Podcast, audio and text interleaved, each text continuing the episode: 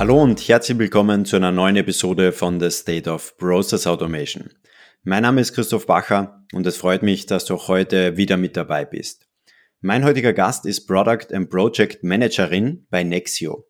Und wir sprechen heute über agile Data Governance und über Datenökosysteme. Hallo und herzlich willkommen, Natascha Dotzler. Hallo, freut mich sehr. Danke für die Einladung. Bevor wir in das heutige Gespräch starten und du das erste Mal hier mit dabei bist oder bereits viele Learnings aus den letzten Gesprächen mitnehmen konntest, dann habe ich eine kleine Bitte an dich. Nimm dir eine Sekunde Zeit und klicke auf den Folgen-Button, denn so gehst du sicher, dass du auch zukünftig keine weitere Folge verpassen wirst. Und es würde mir extrem viel bedeuten, wenn du diese Folge oder den Podcast mit einer Kollegin oder einem Kollegen teilst. Denn so sorgst du dafür, dass noch mehr Personen von diesem Wissen profitieren und wir weiterhin viele spannende Formate für dich auf die Beine stellen können. Und nun zum heutigen Gespräch. Natascha, es freut mich extrem, dass du dir da ein paar Minuten Zeit genommen hast. Und ich habe jetzt ganz kurz gesagt, Product and Project Managerin bei Nexio. Hol uns gerne mal ab, was machst du da genau? Sehr gerne. Also Nexio ist ein junges Startup aus Wien, wir bauen Software für dezentrale Datenökonomie. Das klingt schon mal sehr spannend, ist es auch. In meiner Rolle habe ich die spannende Herausforderung, den Mehrwert beim Kunden zu ermitteln. Also einerseits ein bisschen aus dem Aspekt des Requirements Engineering, wo ich auch ein bisschen herkomme. Diesen Mehrwert dann aber mit uns, mit unserem Produktteam, mit unserem Development Team zu besprechen und in Features zu übersetzen.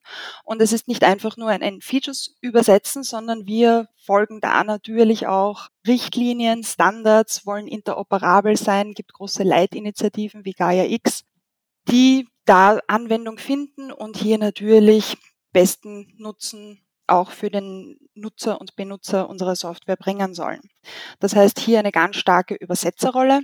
Wie schaffen wir es von einem Market Need zu einer Softwareanwendung und da aber mit der großen Herausforderung, dass wir in einem Gebiet arbeiten, das noch so neues, so jung ist und jetzt gerade erst im Aufbau ist, weil Datenökonomie ja für jeden auch ein bisschen was anderes noch bedeutet. Und wir kennen es vielleicht, wenn jemand eine ERP-Software in Auftrag gibt, dann hat man schon eine Vorstellung, was ein ERP ungefähr kann.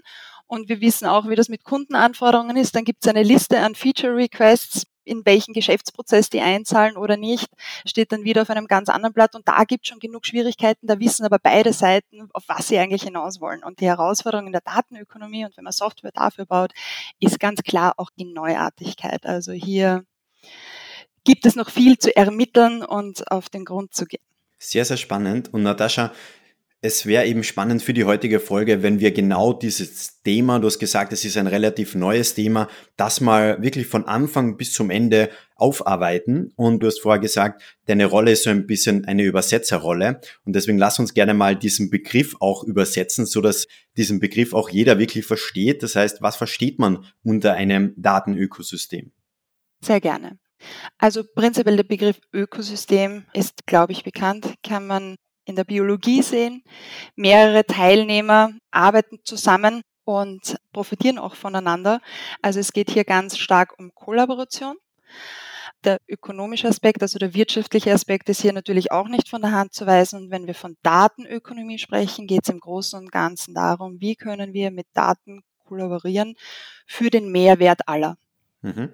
Und jetzt haben wir über Datenökosysteme gesprochen. Wo ist jetzt da der Unterschied zu einem dezentralen Datenökosystem? Also man kann auf ganz unterschiedlichen Arten mit Daten arbeiten und zusammenarbeiten. Es gibt viele unterschiedliche Ansätze. Wenn wir von dezentraler Ökonomie sprechen oder auch der dezentralen Arbeit mit Daten, geht es hauptsächlich darum, dass man nicht, wie man es oftmals innerhalb von Unternehmen kennt, alles an einen zentralen Ort schiebt. Da ist jetzt das Stichwort eher Data Warehouses, Data Lakes, sondern man versucht, dezentrale Quellen, sprich dort, wo die Daten liegen, sie nur miteinander zu verknüpfen und interoperabel zu machen. Das Warum dahinter, also warum möchte man das denn tun, hat mehrere Gründe.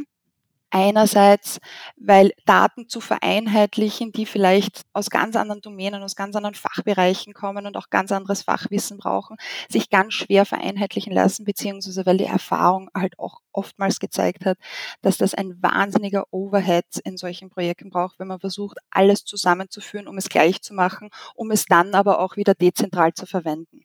Mhm. Und Jetzt, du hast gerade gesagt, viele Domänen kommen da zusammen.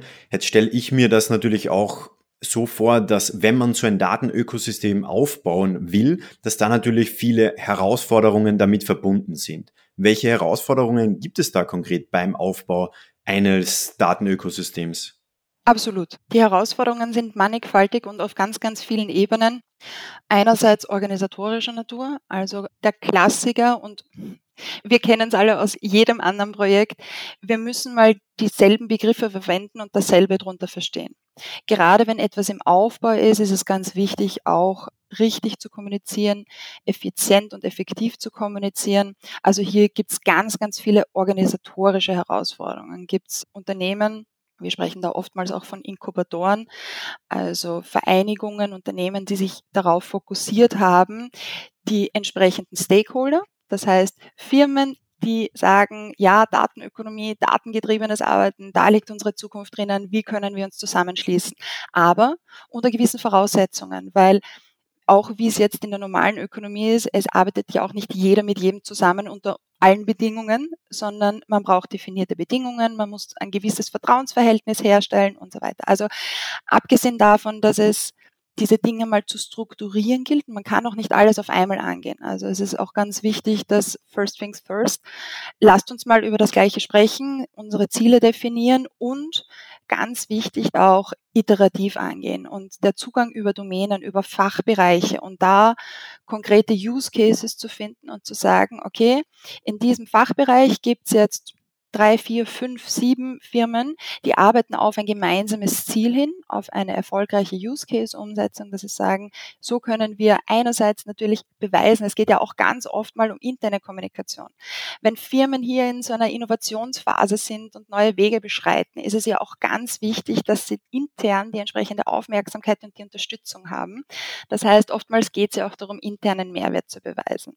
Da empfiehlt sich halt die iterative oder hier kommt auch das Wort agil ein bisschen ins Spiel, Herangehensweise, dass man sagt, wie schafft man kontinuierlich Mehrwert, schafft kleine Schritte, gemeinsames Verständnis zu einem großen Ziel. Also das sind definitiv die größten Herausforderungen auf der organisatorischen und ich sage jetzt mal menschlichen Ebene. Auf der technischen ergeben sich viele, viele weitere. Also äh, großes, großes Stichwort Standards und Interoperabilität sind deswegen auch so eine große Herausforderung, weil hier natürlich mehrere Initiativen dezentral voneinander weggestartet sind und da gilt es einiges zu vereinen, zu konsolidieren. Wie stellt man auch Vertrauen in solchen Räumen her? Wie schafft man Vertrauen in der Dezentralität, wenn es keine Einheit mehr gibt, die ich fragen kann, ist der Christoph Bacher der Christoph Bacher? Wer bestätigt dann, dass du du bist? Und so weiter und auch das Bewusstsein, das muss man auch sagen, wie sich denn ein dezentrales System verhält. Denn wenn es keine zentrale Entität mehr gibt, die ich abfragen kann, ist das Ganze ja wirklich mehr ein Peer-to-Peer-Netzwerk, das sich aufbaut und hier auch immer nur man seinen eigenen Ausschnitt des Netzwerks hat. Also da gibt es sowohl in der Umsetzung, in dem, wie man solche Systeme auch technisch bedienen kann oder wie man sie auch von einer Architekturperspektive angeht, aber natürlich ganz klassisch auch im organisatorischen Sinne mannigfaltige Herausforderungen. Mhm. Und wenn ich mir jetzt vorstelle, so ein Netzwerk wächst, dann muss es ja auch genaue Rahmenbedingungen geben, die in diesem Netzwerk eben vorhanden sind. Welche Rahmenbedingungen müssen dafür konkret geschaffen werden?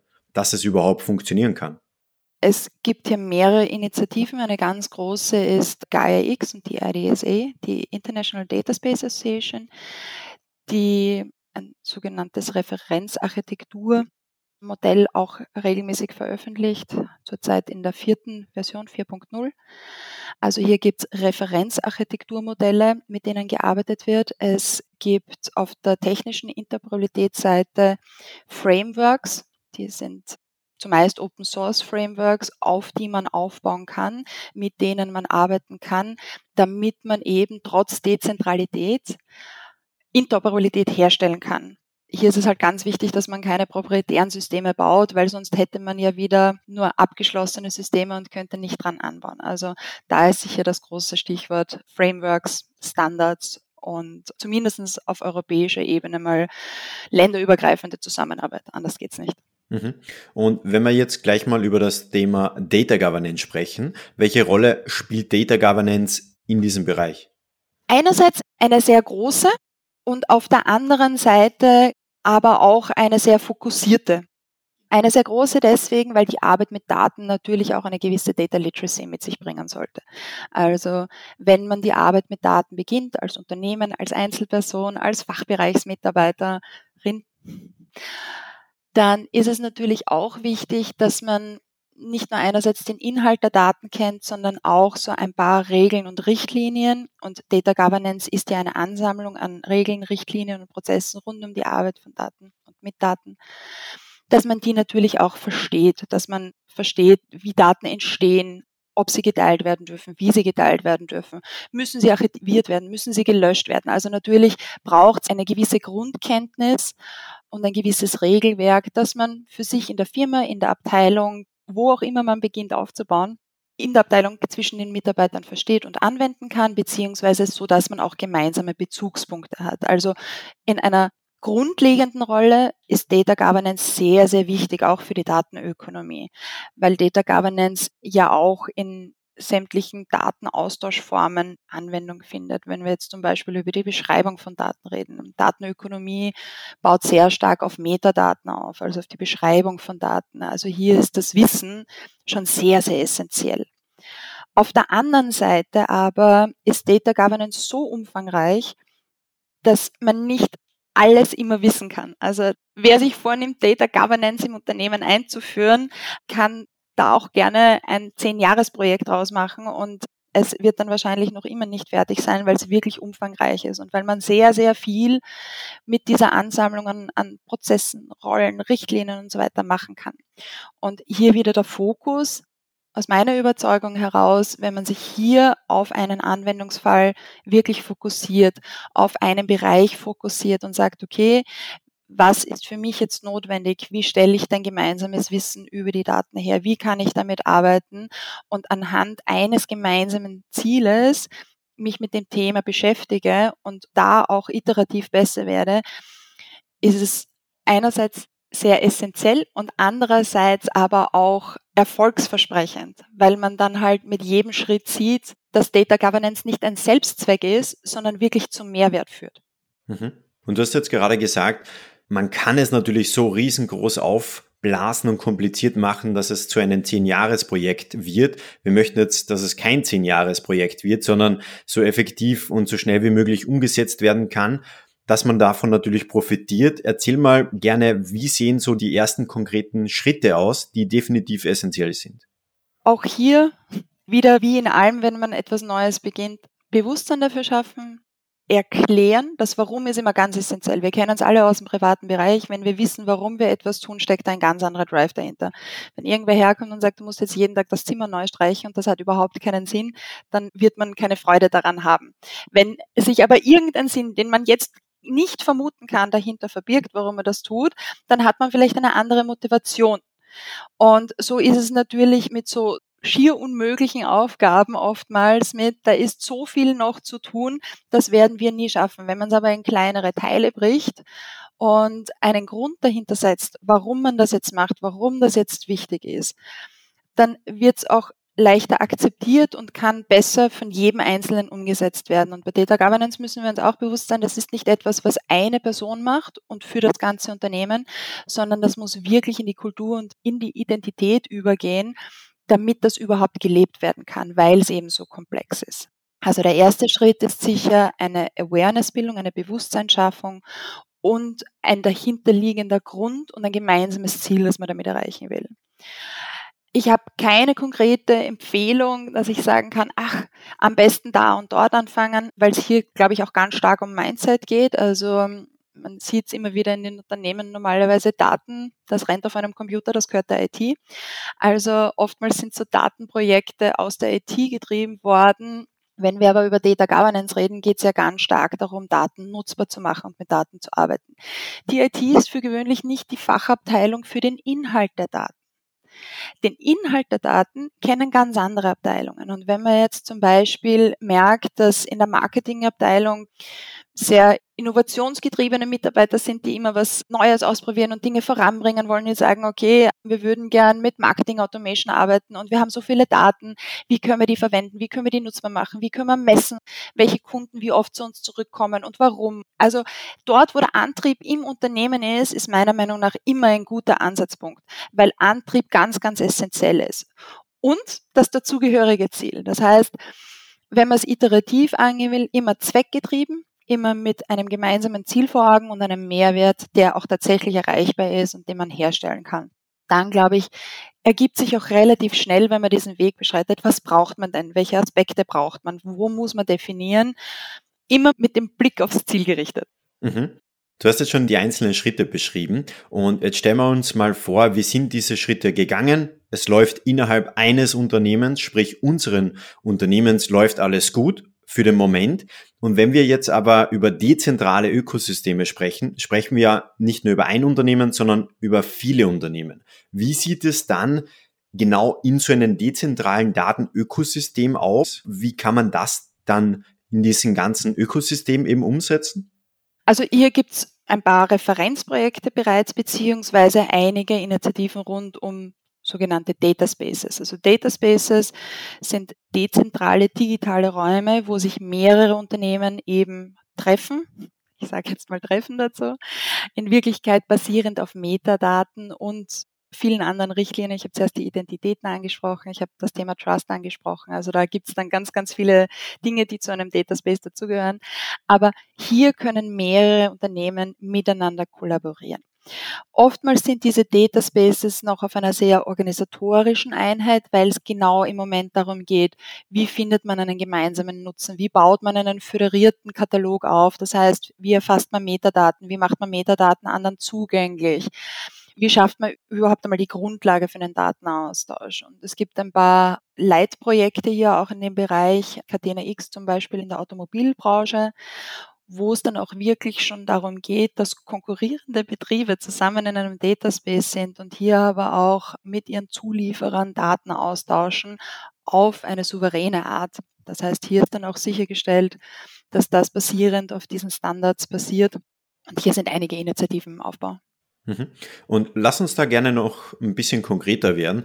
Gibt es da ein paar Beispiele aus der Praxis, wo bereits so ein Dataspace aufgebaut worden ist oder sprich ein dezentrales Datenökosystem, wie das genau genutzt wird, welche Vorteile es mit sich bringt und so weiter? Ja, auf der organisatorischen Ebene gibt es in Österreich zum Beispiel die Organisation DIO, DIO, die Data Intelligence Offensive, die hier ganz stark dabei ist, Data Spaces aufzubauen. Das heißt, da geht es einmal ganz stark ums Community Building. Im Rahmen dessen gibt es dann unterschiedliche Domänen. Also das sind dann die thematischen Hüllen zu diesen Data Spaces. Hier tut sich einiges im Tourismusbereich, im Energiebereich.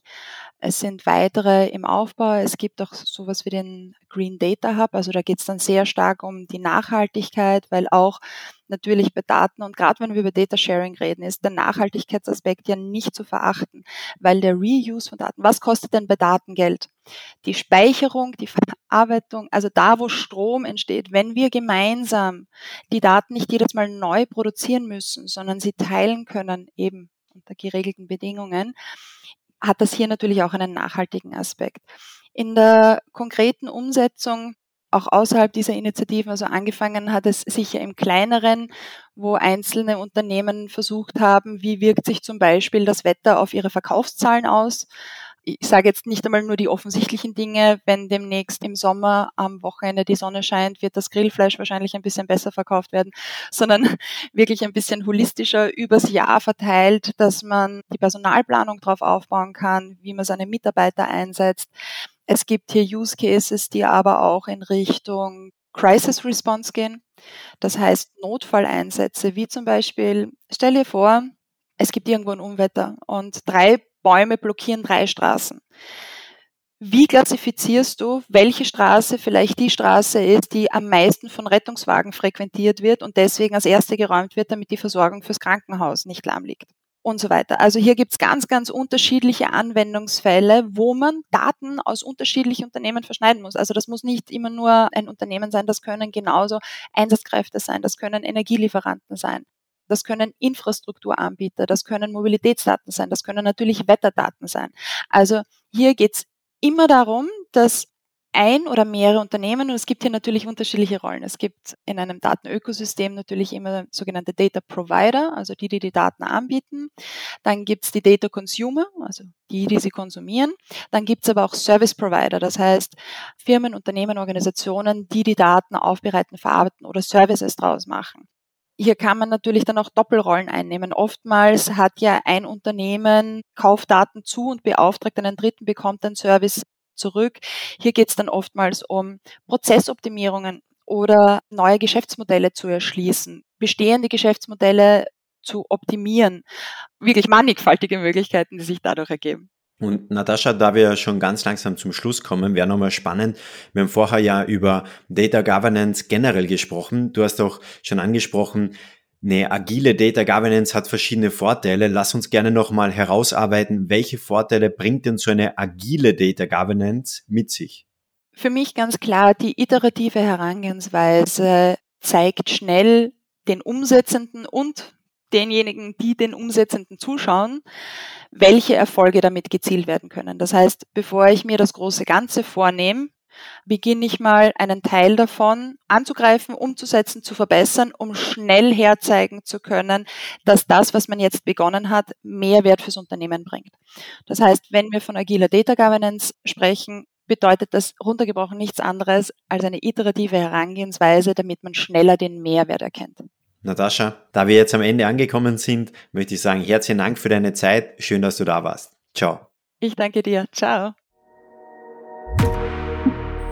Das war wieder eine Folge von The State of Process Automation. Schön, dass du wieder mit dabei warst und es ist wirklich unglaublich, wie schnell die Community rund um State of Process Automation aktuell wächst. Mittlerweile sind es mehr als 1000 Personen, die hier regelmäßig zuhören und deshalb möchte ich diesen Moment kurz nutzen, um einfach mal Danke zu sagen. Danke, dass du dir diese Folge angehört hast. Danke, dass du vielleicht schon länger mit dabei bist. Und es würde mir extrem viel bedeuten, wenn du bereits das ein oder andere Learning aus den Gesprächen mitnehmen konntest, dass du diese Folge oder den Podcast mit einem Kollegen oder einem Freund oder Freundin teilst. Denn dadurch können noch mehr Personen von den Gesprächen profitieren und deshalb sage ich jetzt schon mal vielen Dank dafür. Und wenn du es noch nicht getan hast, abonniere unbedingt den Podcast auf Spotify, Apple oder Google dass du auch zukünftig keine weitere Folge verpassen wirst. Und wir hören uns in der nächsten Folge von The State of Process Automation.